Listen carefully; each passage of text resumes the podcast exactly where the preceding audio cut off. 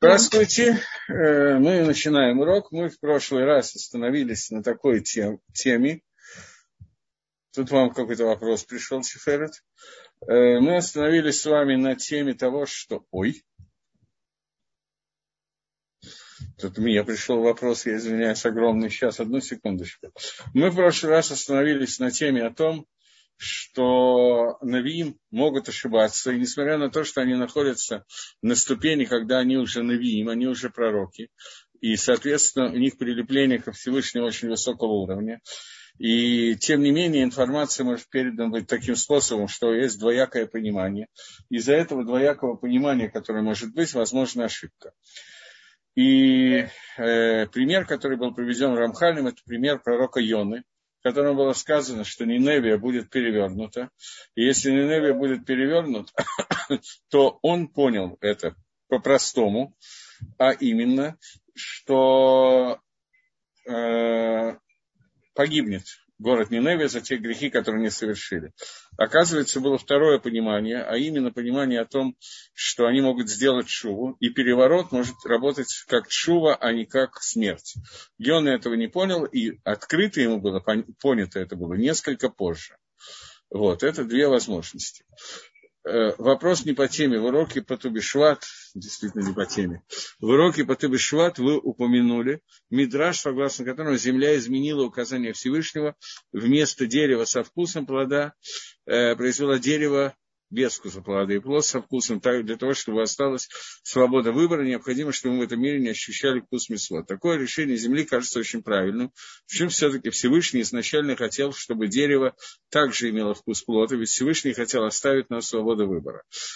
И я имел в виду, когда приводил это, э, даже не Мидраш, а объяснение, я имел в виду, что это и было желание Всевышнего, что нужно сделать так, чтобы земля произвела изначально не совсем то, что сказано, что это конечный замысел Всевышнего. Конечный замысел Всевышнего, потому что изначально должна была быть свобода выбора. Но свобода выбора, тем не менее, не совсем того уровня, которого была дана. После того, как Адам ел от познания добра и зла, изменилась свобода выбора, она стала сильно больше э, в сторону зла. То есть изначально свобода выбора, которая должна была быть и планировалась Всевышним, это что-то типа между хорошо и очень хорошо.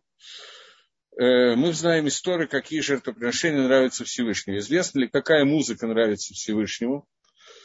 Или можно посвящать любую красивую музыку Всевышнему при включении как знак уважения.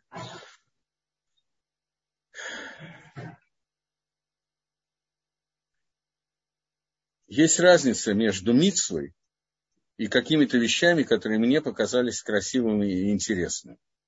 Жертвоприношение – это митство, которое он дал Всевышний.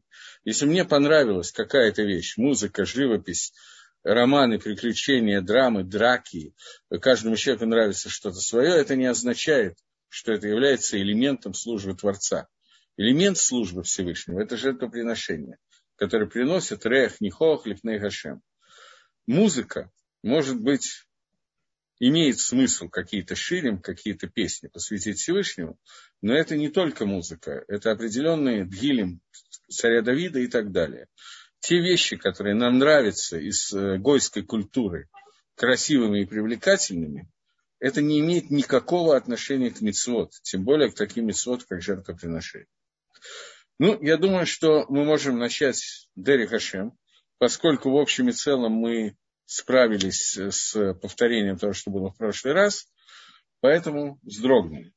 Говорит Рамхаль, однако ты должен знать, что вот пророчества, которые дают нам пророки, они разделяются на две группы, на два элемента пророчества. Первый элемент – это когда пророку показывается иньян, суть вещи, то есть что происходит, но не облачается это в слова. И второе, когда ему показываются слова, ему говорится, какие слова, ну, уже пересказывается детализация того, что происходит. И это потому, что есть такой, такой нави, такой пророк, который постигает какой-то иньян, который показывается ему Творцом, суть каких-то вещей, которые ему показывается Всевышний, но оно у него показано, ему показано видение, я не знаю, как это лучше сказать, в таком виде, что оно не ограничено словами. Но только э, слова это видение должен облачить пророк уже самостоятельно, если ему дано распоряжение передать это кому-то. Или даже если это лично для него, то он тоже должен каким-то образом определить это словами, а не просто, чтобы это осталось на, на уровне вот видения. А есть такие пророки, которые постигают то, что им показано, то иньян, то видение, которое им показано, сразу же ограничено. Ограничено словами также. То есть не только иньян, но и ограничение, которое дается в, слова, в словах. Как, например, пророчество Ишаяху, Ирмияху и других пророков, которые написаны на все поколения. Что вот они были определены теми словами внутри пророчества, которые они должны были передать людям. Леклани ниним рабим кейхат. И многие иньоним, многие разные, совершенно разные сути вещей были переданы им одновременно одними и теми же словами. Хотя на самом деле там заключаются очень разные, даже не оттенки, а очень разные направления внутри одного пророчества. И также в этом а, отличается тама лица тот пример, который видит пророк, в соответствии с тем, насколько пророк приготовил себя и свои пути прилепления к Творцу. И также меняется в зависимости от природы слова и то, как это дается в виде пророчества.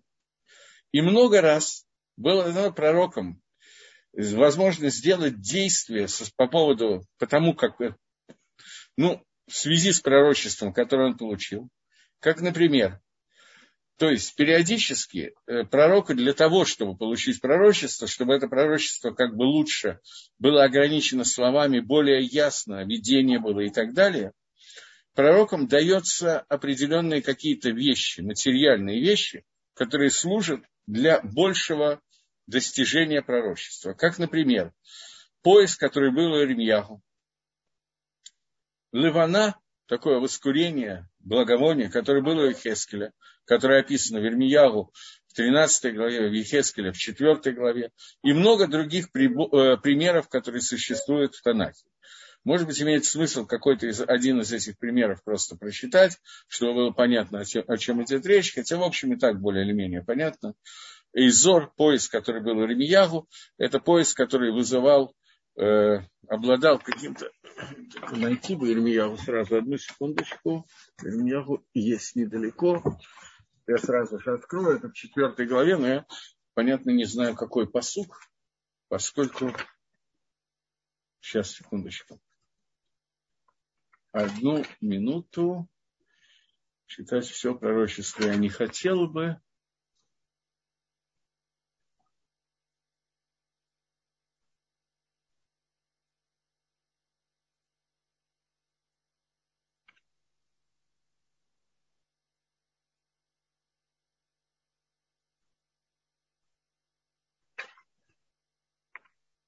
А, я извиняюсь, это, это 13 глава. Я вижу, что не на ту тему совсем. Прошу прощения.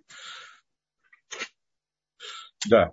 Э, в 13 главе Армияву она начинается с того, что так сказал Всевышний ко мне, пойди и приобрети себе пояс из льна и положи его на, свои, на свою поясницу, и в воде пусть он, водой пусть он не смачивается, то есть его нельзя смачивать водой. И купил я вот этот пояс как слово Всевышнего, и положил его, одел его, перепоясывался им, я не знаю.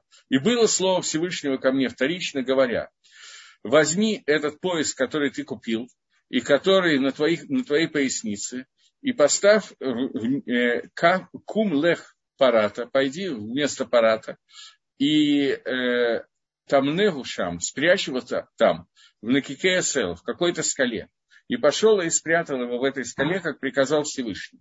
И было в конце многих дней, сказал Всевышний, говоря мне, пойди в Параты и возьми оттуда этот пояс, который я заповедовал тебе там спрятать, и пошел туда, и вырыл, и взял этот пояс из этого места, в котором я, он был спрятан там, и вот Нишхат Эйзор вело и Цлах Лаколь. Э, и вот этот Эйзор был э, Лоид Слах Лаколь, ну, какой-то довольно странного вида.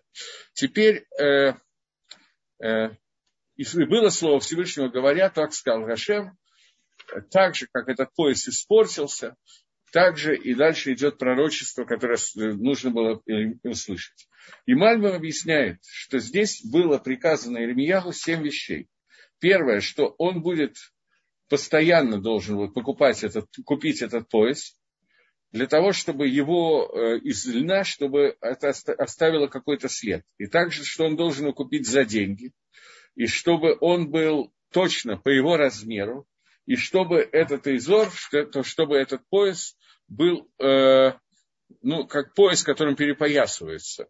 И он увеличит силы пророчества, чтобы он был из пештана, то есть из льна, и чтобы он положил его себе на пояс, и там носил его постоянно, поэтому он не сказал перепоясываться, а именно сказал положить на пояс сильно, постоянно, и чтобы он не коснулся воды, потому что вот этот пояс, сделанный из льна, который белого цвета, его нужно постоянно стирать и мыть, э, иначе он сделается черным.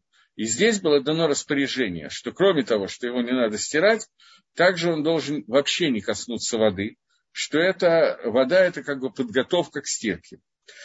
Это был Машаль. Здесь нам приводится Нимшаль, что нам хотят сообщить.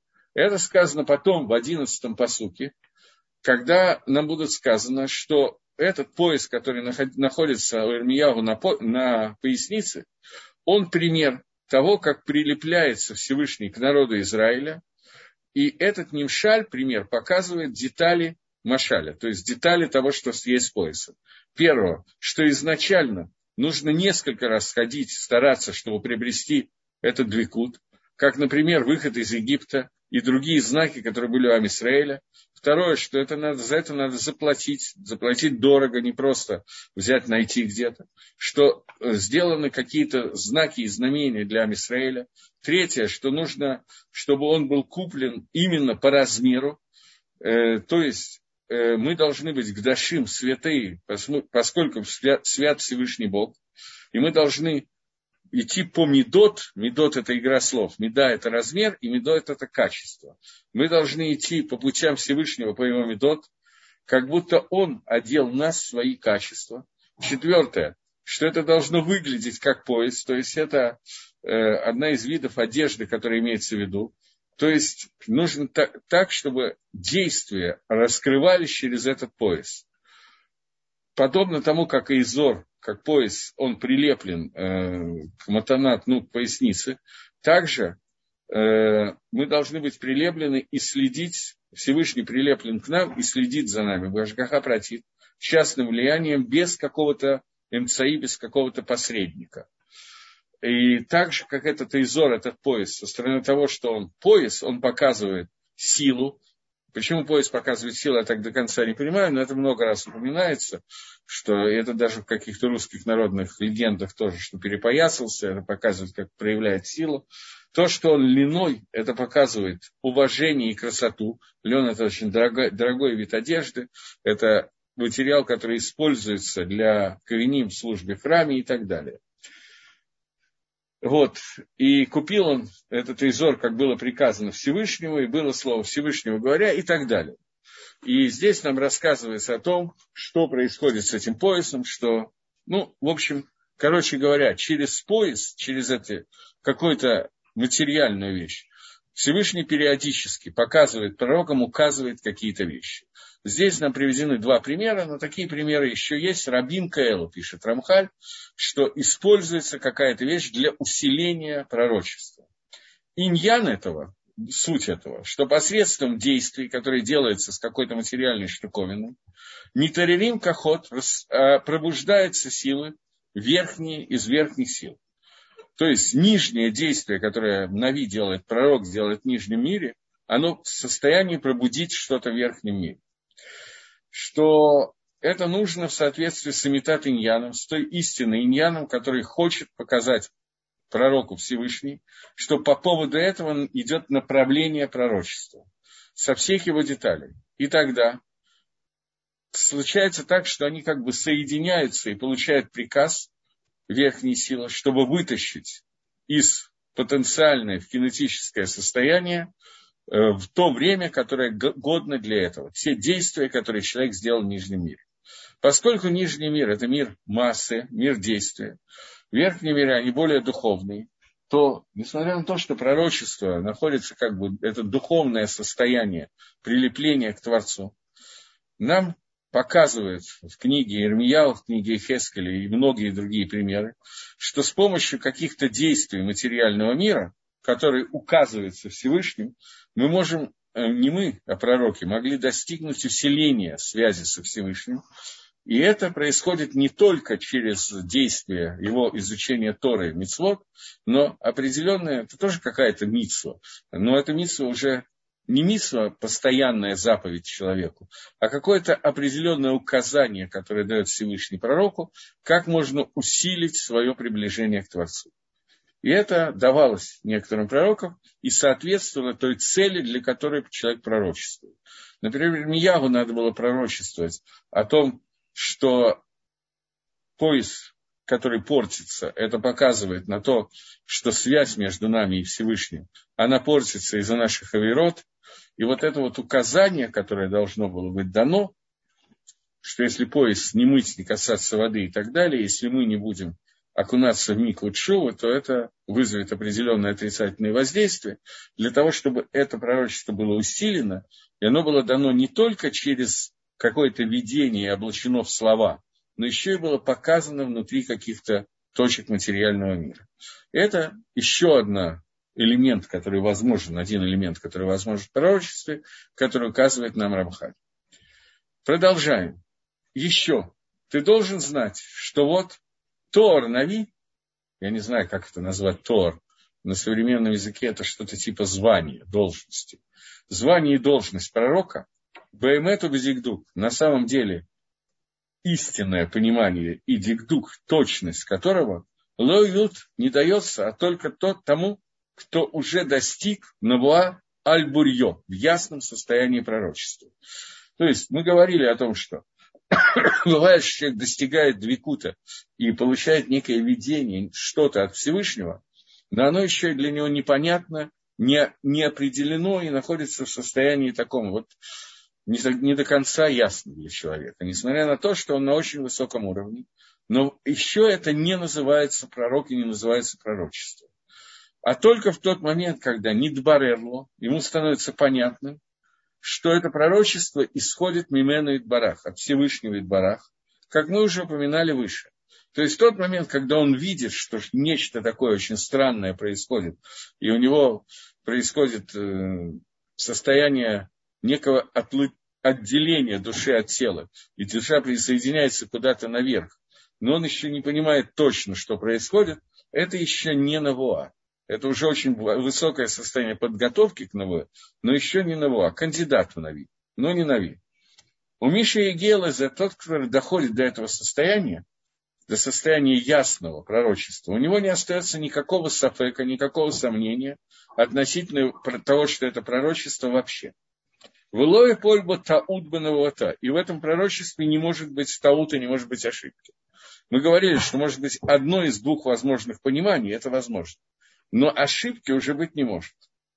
Однако, Альдерих Рахава, если по расширенному пути, и Туар Торзе, то есть если расширить это, то таким названием пророка можно сказать и назвать и того, который Итхиль Баасагат Навиют, он начал достижение пророчества, в Игелу Гилу и Хусми Гедра Анаши. И у него пришел какой-то гилу, какое-то раскрытие, которое находится выше уровня обычного человека.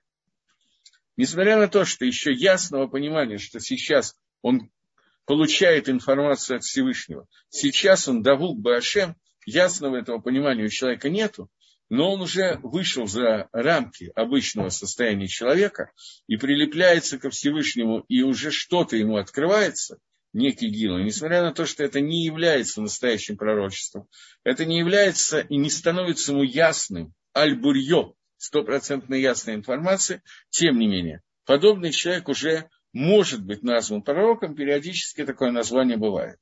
Улам, однако, Мишело и Сик Эла Асаготелу, тот, кто достиг только этого уровня, выхода за грани понимания обычного человека, но не достиг такого вот понимания того, что с ним происходит, Эйна Адайн Батоу Бенино, он еще не уверен в том, что ему сообщается, в том, чего он коснулся, Вейвшарло Шейкашель. Здесь еще есть место для возможной ошибки. Киенна Вияхав. И это то, что было с пророками Ихава. Когда царь Ихав, он э, обратился к 50 пророкам для того, чтобы получить пророчество о ближайшей битве. И получил от всех этих 50 пророков получил ответ одним и тем же нусахом, одним и тем же, как нусах-то перевести, одними и теми же словами, что он победит в войне и может идти на войну. И не нашел ни одного пророка, который будет пророчествовать по-настоящему. И эти 50 пророков, они находились на уровне, когда они приближались ко Всевышнему, но, тем не менее, здесь было место для ошибки, они все не поняли правильно то, что им сообщалось. Потом, говорит Рамхаль, мы это обсудим подробнее Басиюта Дешмая, с помощью небес мы об этом поговорим. Амнам, однако, Рейдин Даркейна была Аль-Бурьям, те, которые знают, что такое пророчество и пути пророчества, ясно и четко, Идеим Кользель Нахон, он знает, они знают и воспринимают то, что им сообщает Всевышний, верно. И Ваедима Микшалат они знают о возможных препятствиях, которые могут быть, которые могут им встретиться. У Макирим Симанегим, и они видят знаки того, что сейчас это пророчество нечеткое или пророчество ошибочное, и не знаю, что именно они могут увидеть по Симоним, поскольку понятно, что мы этого уровня не можем сегодня достичь. Ваадерих Лейнацельмихем, какой путь, чтобы спасти, и они знают путь, который может им помочь спастись от этих вот ошибок, когда они видят симоним того, что сейчас пророчество, которое дается, оно неясное, нечеткое, то они видят возможность, как правильно уйти от тех ошибок, которые стоят на их пути. От Шиегея Лимитада Навуа до такого состояния, что они могут достигнуть истинности пророчества. Вэла Хаюми Ламдим – это Талмидим. И эти пророки, которые вышли на этот уровень, они обучали своих учеников, как мы говорили раньше. И мамлетим атамин триот. Они делали так, чтобы ученики удалялись от возможных ошибок. То есть готовили их, как мы уже обсуждали, что были школы, где учили быть пророком.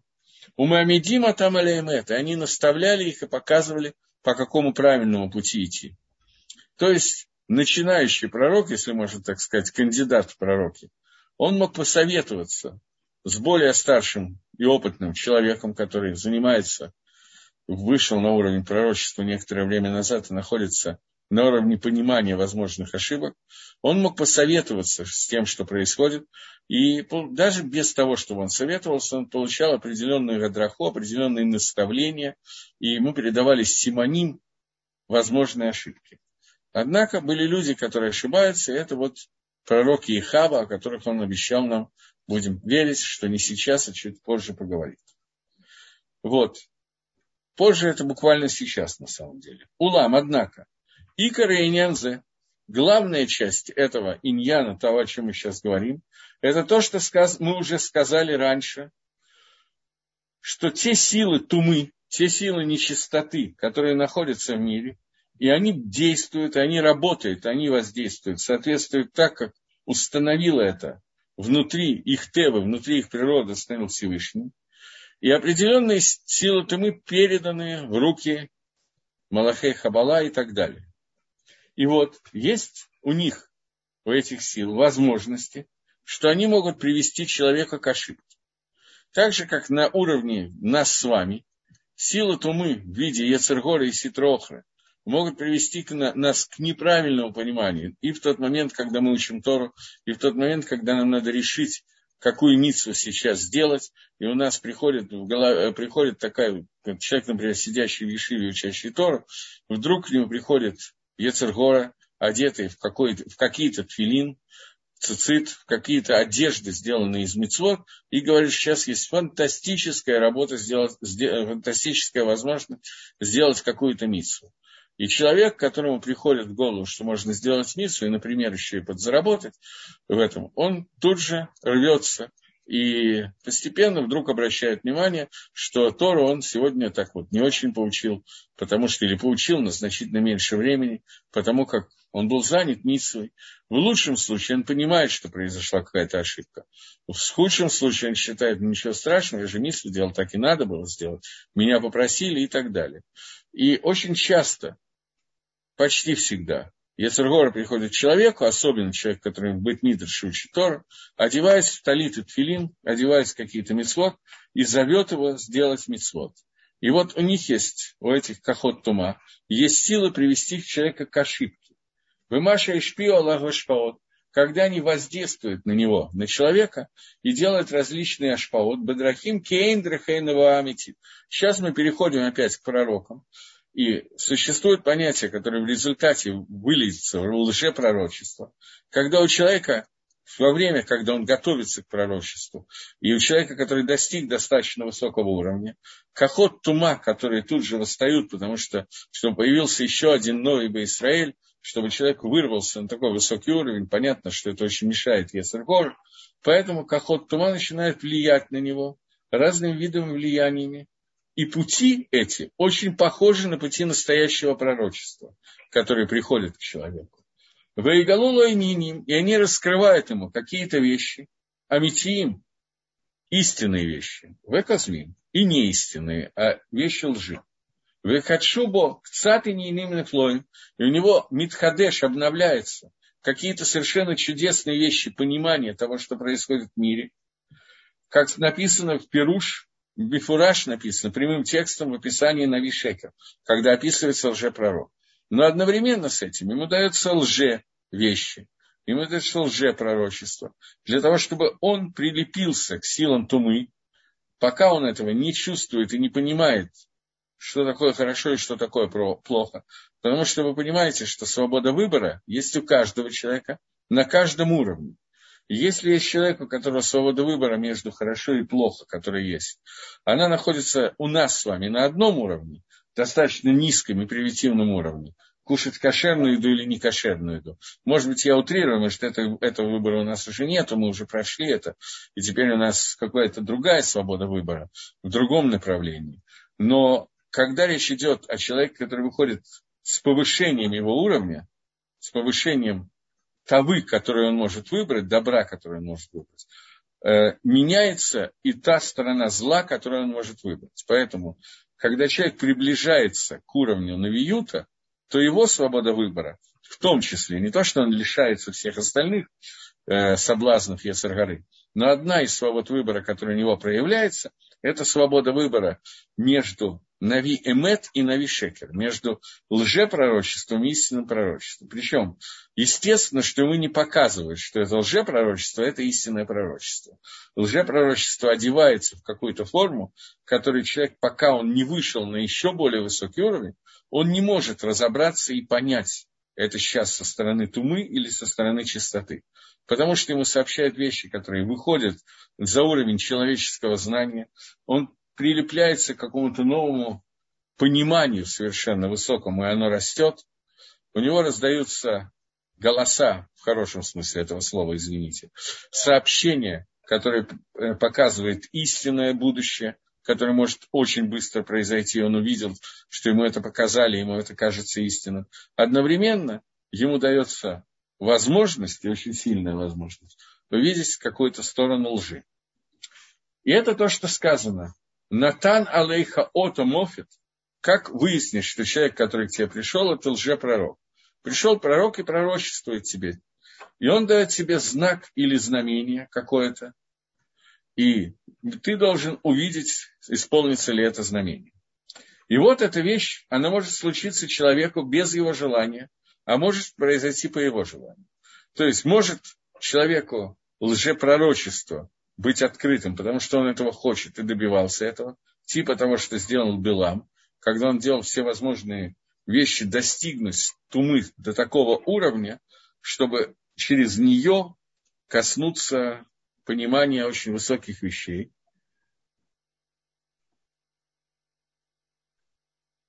Я не понял, что, что у меня за вопрос, так что что-то написать, но я не понял, что. Или это не мне, может быть.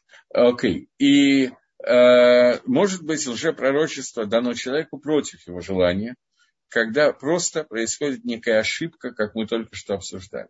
А именно, Может быть, что это произойдет как микре, как, как какой-то случай, испытание Царгары, а он не пытался этого сделать, и он не понял, или, может быть, что ему надо пытаться достигнуть этого. И тогда это к нему придет, потому что он не ушлам. Почему ему приходит мысль пытаться и делать этого? Потому что со стороны добра он не достиг своими ештадлутами, своими усилиями и своими действиями. Он не достиг э, совершенства.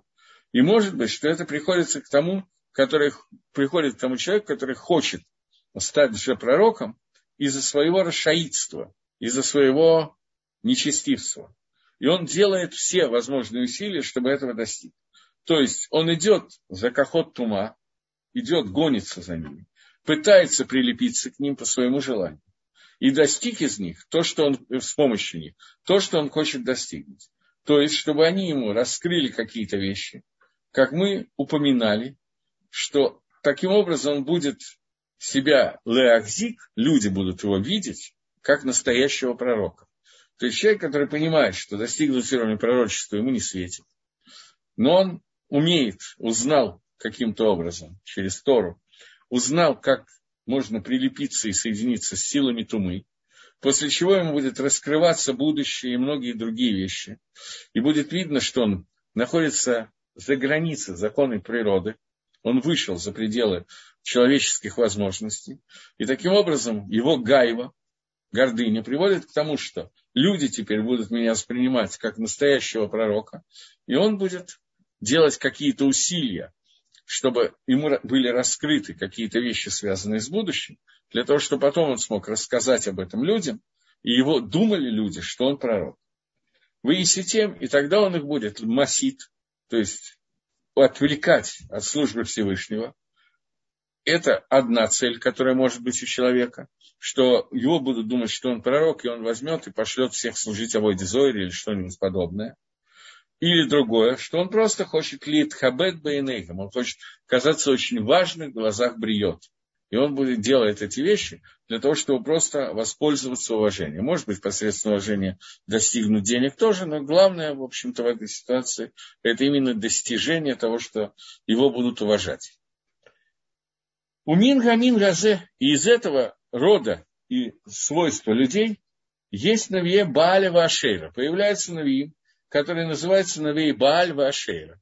Это Навиим, которые очень часто упомянуты в книге Малахим, что во время царей Израиля, особенно внутри Израиля, были приняты лжепророки, которые пророчествовали от Кахот Тума, идола, который называется Баль, идол, который называется Ашейра. Ашейра – это деревья, посаженные Лашем Авойдезора, которые служат Лашем Авойдезора. Баль – это тоже один из этих идолов. Шигина Аюми Штадлимбеза, они очень много усилий делали для того, чтобы достигнуть этого уровня, до таких усилий, что они прилип, прилипались к этим кахот.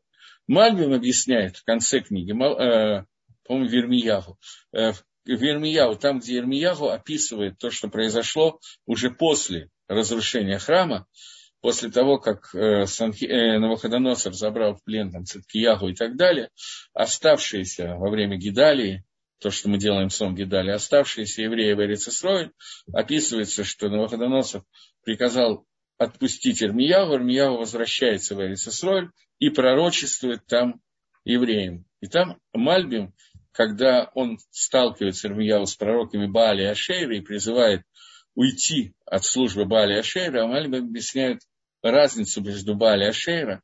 Бааль – это служба солнца, Машпия, тот, кто э, влияет а шейра – это что-то типа службы Луны. Это служба дерева, дерево, но эта служба напоминает службу Луны, э, служба Микабелю, принимающему началу.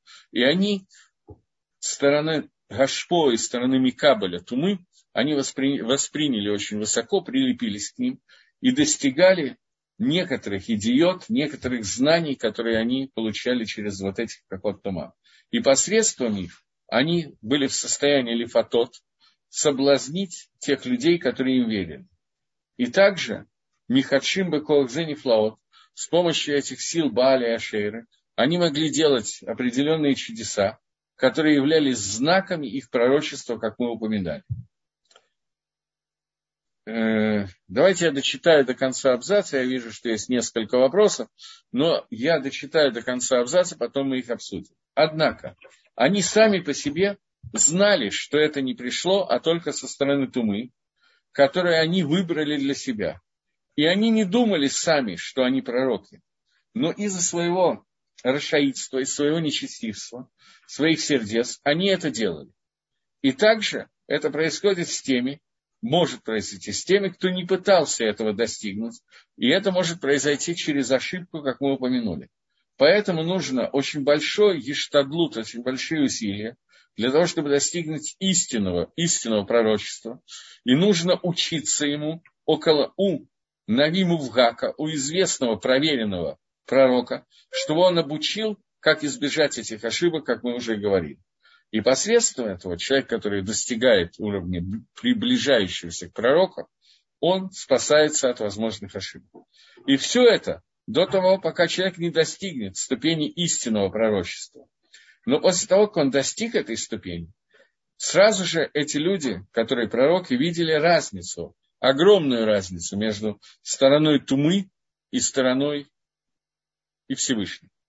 И невозможно было им больше, чтобы они ошибались, как мы уже упоминали. Но для этого им нужно было выйти на этот уровень. Вот. Это просто когда-то меня спросили, как работает лжепророчество, и я обещал, что мы дойдем до этого места. Мы дошли до этого места, и я объяснил. Теперь несколько вопросов. Первый вопрос несколько неожиданный. Надо очень аккуратно разговаривать, судя по всему. Вы не случайно вспомнили русские сказки. Насколько это актуально, сегодня, когда и так большинство ни во что не верит?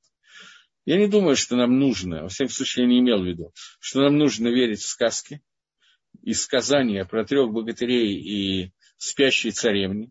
Хотя, честно говоря, многие сюжеты русских сказок очень сильно связаны с Торой, и не только русских сказок, потому что все это базировалось на каких-то легендах, которые были у народов мира, а многие из этих легенд, безусловно, не все, но многие, брали свое начало из каких-то агадот, только надо уметь учить и читать Агадот. Агадот в том виде, в котором они написаны, они очень мало понятны и очень странны, но в них заключено очень много тайн Торы, и человек, который умеет их читать и понимает, что там написано, он может увидеть какие-то очень много вещей, которые есть, в том числе, грубо говоря, в русской сказке о спящей царевне и семи богатырях, это связано, спящая царевна была взята из Шехины, которая попала в Галут, и семь более верхних медот, которые есть из десяти сферот, семь из них, это семь богатырей, которые участвуют в них. А что такое королевич Илиша, вы сами понимаете. Дальше. Э, когда люди пытаются предсказать обвал экономики или другие катаклизмы, основываясь на свой опыт. Можно ли это назвать лжепророчеством, поскольку это может привести в заблуждение других людей? Нет, это нельзя назвать лжепророчеством, потому что любой человек, который слышит предсказания и экономический анализ, который происходит, и с помощью этого анализа они предсказывают развал экономики или что-то еще, то люди обычно понимают, что это не происходит со стороны Всевышнего, а просто человек своим разумом пытается понять что-то. И тут понятно, что возможно правильный экономический анализ, возможно абсолютная чушь, потому что человеку свойственно ошибаться, и это тоже понятно. Если же люди это делают, потому что я понял, что, может быть, не до конца понимаю вопрос, поскольку могут быть разные варианты, если же это может произойти совершенно другим способом, а именно, человек э, видит, сообщает, что ему это было дано в каком-то видении, и хочет э, из потусторонних сил или сказать, что это было пророчество, это сделает, сделать, то это не то лжепророчество, о котором говорит Рамхаль. Рамхаль нам говорит о настоящих лжепророках, то есть люди, которые получили двикут, прилепление к силам тумы, и с помощью этого хотят сообщить какие-то вещи для того, чтобы привести к людей, людей в заблуждение или еще что-то. Люди, которые сейчас сообщают нам либо даже оставим экономический анализ, я не знаю точно, я ведь не кручусь сейчас в этом мире, но человек, который сообщает, что ему было, э, он слышал от Всевышнего в виде пророчества, он пророк, и он сообщает, что через две недели курс доллара упадет, то подобный человек, даже если ему верят и считают его пророком, он не лжепророк, о котором говорит Рамхаль. Он не узнает что-то от сил тумы. Он просто обманывает нормально обманывает для того, чтобы либо его считали из-за гайвы, чтобы его считали, что он многое знает и многое умеет, либо потому, что он хочет с помощью этого нажиться, либо он хочет сделать какую-то гадость ближнему, и либо еще какие-то каванот, намерения, которые мне трудно понять и предвидеть. Но это не идет со стороны его откровения, которое он получает от Всевышнего или с обратной стороны от Ситрохры.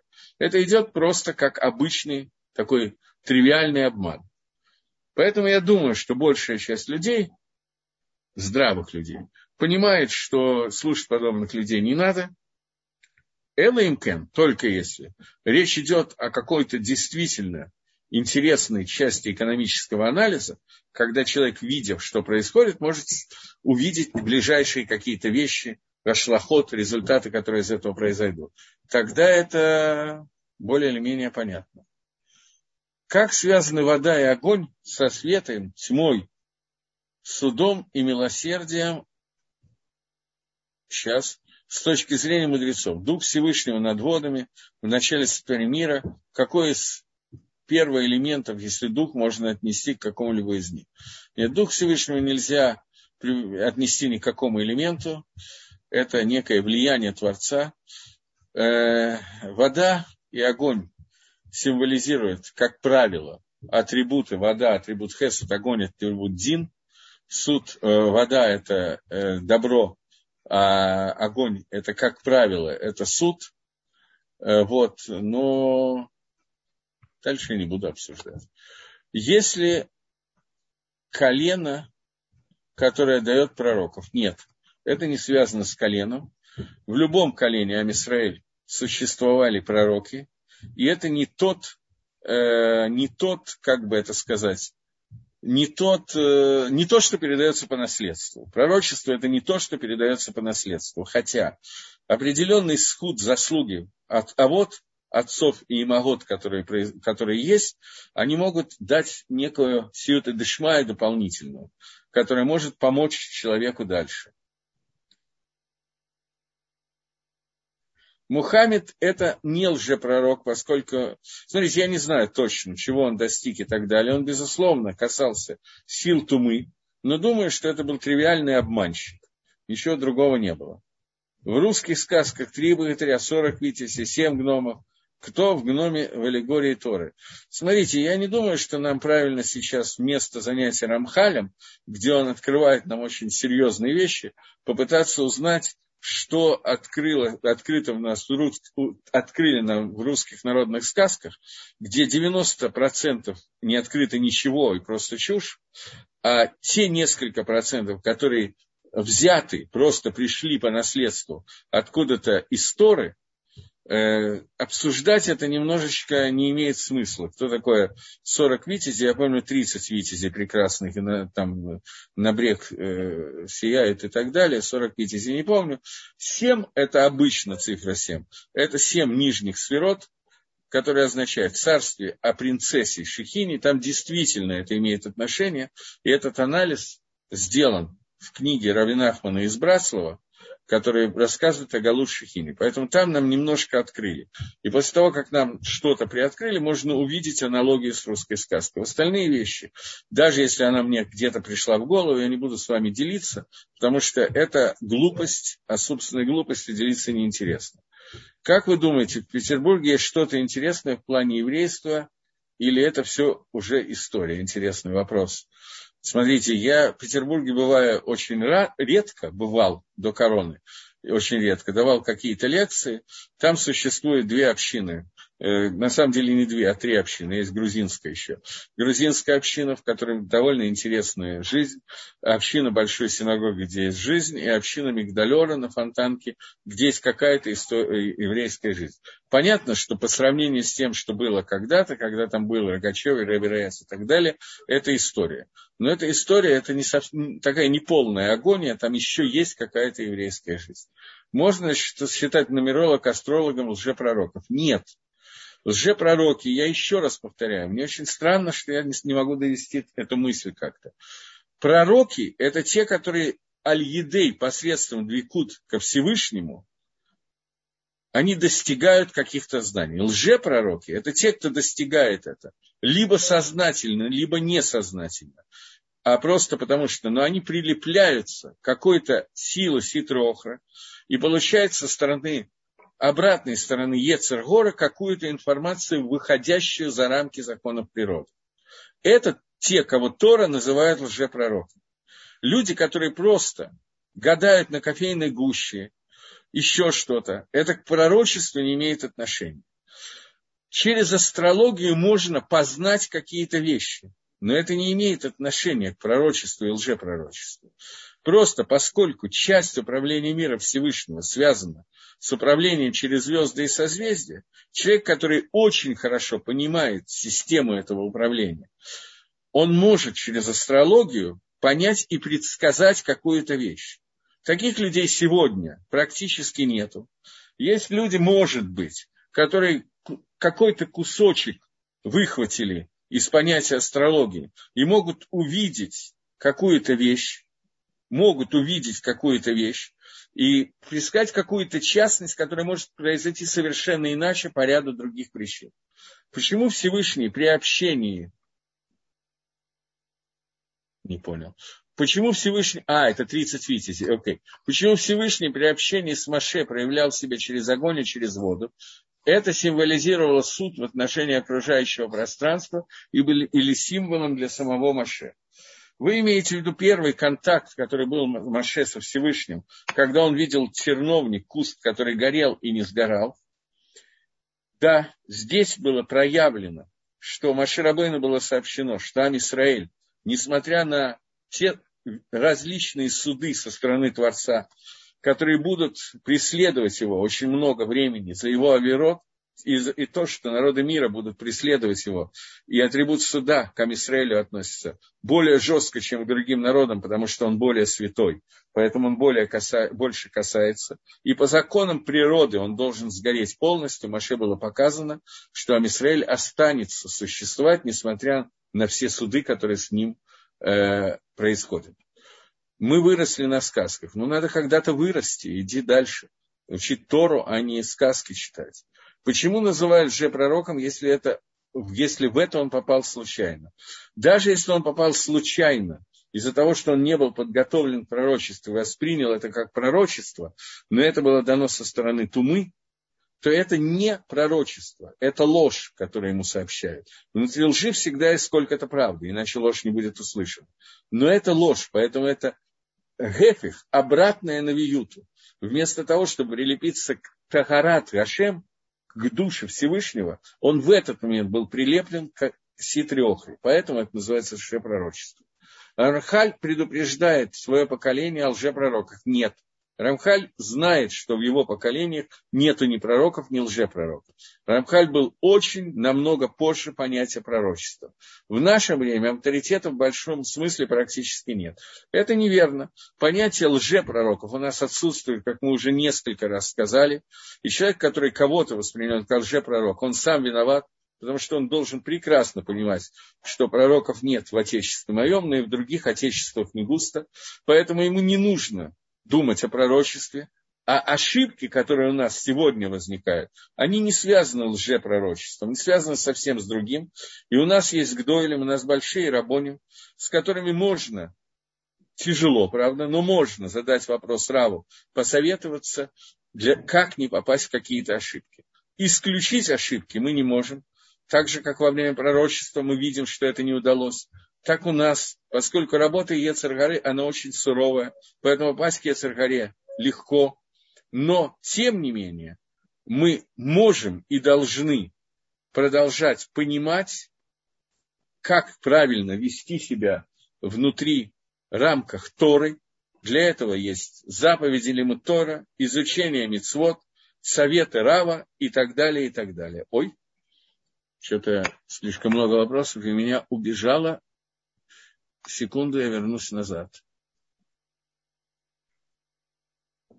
Нет, книги, по которым я готовлю уроки, не являются пророческими. То есть, что значит не являются? Я читаю книги Навиим, которые есть в Танахе. Но Рамхаль – это не пророчество. Рамхаль собрал определенное количество информации. Это изучение Торы.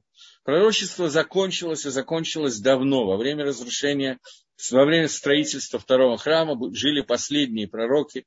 Эзра, Малахи, он был последним пророком, который заканчивается книги пророков. Но Тора на этом не заканчивается, она, я бы сказал, с этого начинается.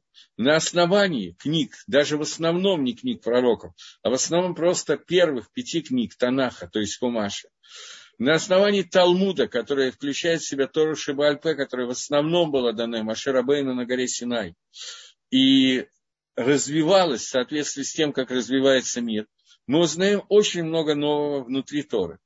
Поэтому книги, по которым мы готовимся, не имеют отношения к пророчеству, но они основываются на том, что сказали пророки, как, например, сегодня я зачитал кусочек из книги Ирмияу.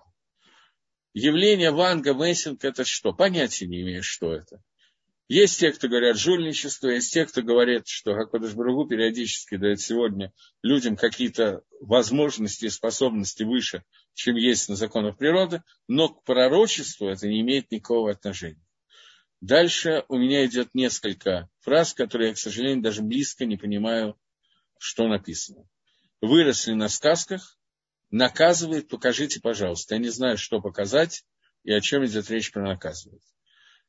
Поэтому, поскольку я закончил с основной частью вопросов, если есть еще вопросы или те вопросы, которые я не понял, то, пожалуйста, расшифруйте их. Что касается того, что мы выросли на сказках, да, но мы выросли на сказках, мы, нам хотели показать мораль какую-то. Сказка ложь, но в ней намек, добрым молодцам урок. Вот этот намек нам нужно было взять, как взять что-то хорошее.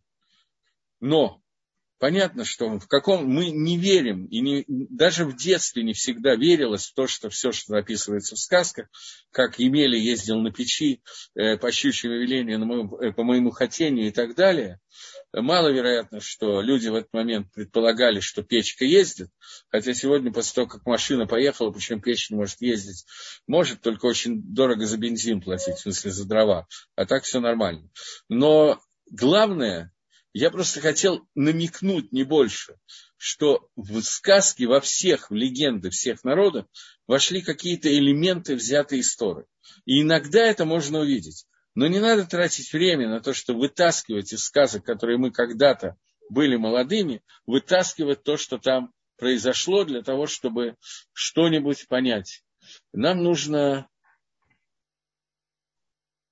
А, пока... Ой, опять я понял. Имелось в виду, что я... Покажите, пожалуйста, цепочку, по которой передавалась информация от первоисточников пророков. Смотрите, у меня есть где-то схема, но показать ее это очень тяжело. Грубо говоря, я могу составить цепочку, начиная от Маширабейну, от Моисея, как передавалась Тора. В Перке вот показано, что она передавалась от Маше Яшоа, от Ешоа скиним, старейшинам, потом тем, кого мы называем пророком, Навиим, докончая пророка Эзра, пророка Малахи. После этого у Эзры, мы знаем ученики, которые учились у Эзры и Нахомии, например, Рабишима Нацадик, который учился лично у них, он передал Тору, Рабишима Нацадик, он передал Тору Антагниса и Ишсоха. После этого она передавала Зугот, перечисление этих пар приведено в Перкеавод.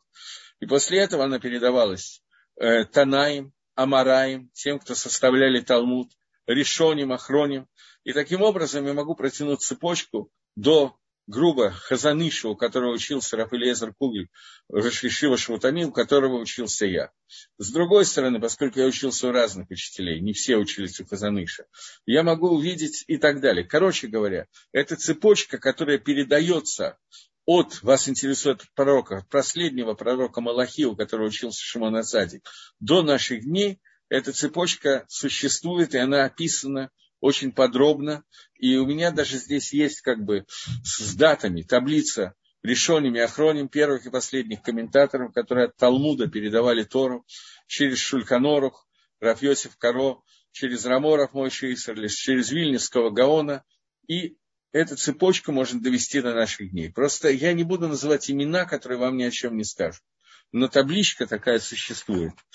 Скажите, пожалуйста, если я правильно поняла, идея популярного хасидского течения, приданная телу материальности более высокого статуса, чем душе, что проявляется во время Геула, это прикрепление к туме или истина.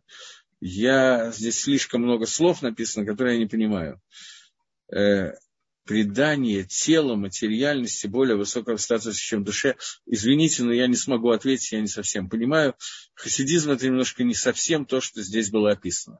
Э, у меня кончается время, но я еще один вопрос могу прочитать хотя бы.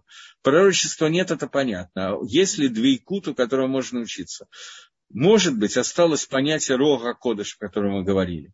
Можно ли учиться рабаним русскоязычных, на ваш взгляд, так как иногда бывает человек просто хороший пересказчик, но двейкут его не затрагивает? Безусловно, у нас большая часть, еще одна минутка, Равзильбер. Безусловно, у нас нету сегодня пророков ни, ни русско, ни ивритоязычных людей. И когда мы учим Тору, мы учим Тору БЛП, мы учим устную Тору. Но я только что рассказал, отвечая на прошлый вопрос, цепочку, по которой я могу проследить, как до меня дошли те элементы Тора, которые учил от своих учителей, до пророка Малахия, на самом деле до Маширабейну, через Рафилезера Кугеля. Вот да. Равзильбер, сейчас у вас будет тоже от него. Э, Рафилезер Кугель учился у Хазаныша, Хазаныш учился и так далее, и можем проследить это. Безусловно, yeah. часть Торы теряется, и, безусловно, у нас есть некоторые ошибки, которые у нас происходят. И, тем не менее, учиться у преподавателей нужно. И не только можно, но нужно и необходимо, и нельзя учить Тору самому, ее надо получать, после этого обрабатывать, вкалывать потом и кровью, учить самому, что мы и делаем, сидя в Ешиве. Э, окей, мне надо кончать. И лжепророк понимал, что он отклонился, почему он не понимал, его наказывали. Мы говорили о том, что есть два вида лжепророков, нам сказал Рамхаль. Человека, которые хватали на лжепророчестве, бемезит, который делал это специально, его наказывали, такой пророк подлежал наказанию скилла, то есть побиение камнями.